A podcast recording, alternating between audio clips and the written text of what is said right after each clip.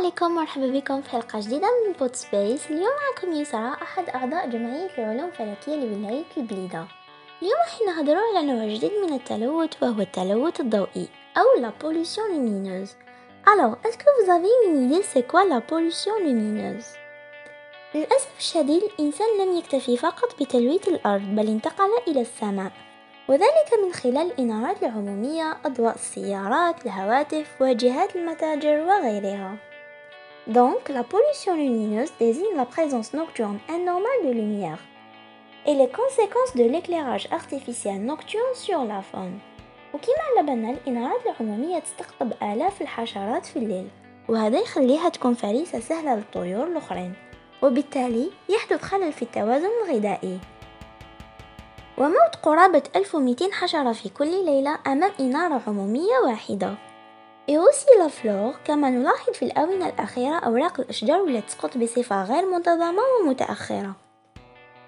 وهذا السبب يعود للضوء الذي تتعرض له الأشجار في النهار وهو ضوء الشمس بالإضافة إلى الإنارات العمومية في الليل.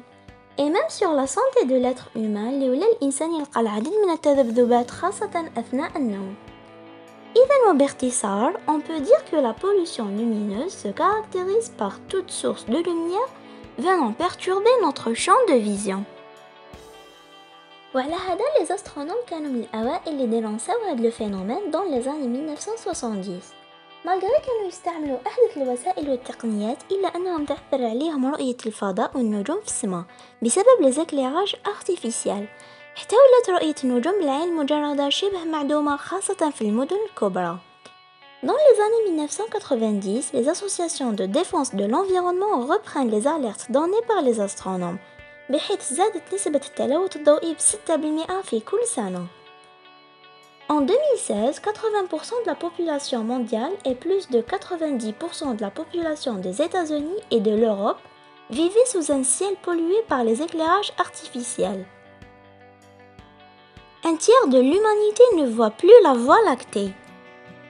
La pollution lumineuse peut également être évaluée par l'échelle de noirceur. Elle permet d'évaluer la qualité du ciel en fonction du nombre d'étoiles visibles. Et nous pouvons estimer ce qu'il est possible de voir ou non. Elle classe le ciel sur une échelle de 1 à 9 qui décrit la pureté d'un ciel en fonction de sa noirceur. Pour réduire la pollution lumineuse que l'on produit, il faut diminuer la quantité de lumière projetée et limiter la propagation de la lumière. Par éteindre systématiquement les lumières inutiles quand on quitte une pièce par exemple, réduire la puissance des ampoules quand c'est possible, installer des régulateurs comme les détecteurs de présence, etc. La lutte contre la pollution lumineuse a pour objectif de protéger la biodiversité ainsi que la qualité de vie en outre, les actions qui visent à réduire cette pollution concourent aussi à réduire la facture énergétique et les émissions de CO2. Alors, sauvez le ciel, sauvez votre terre et sauvez votre vie.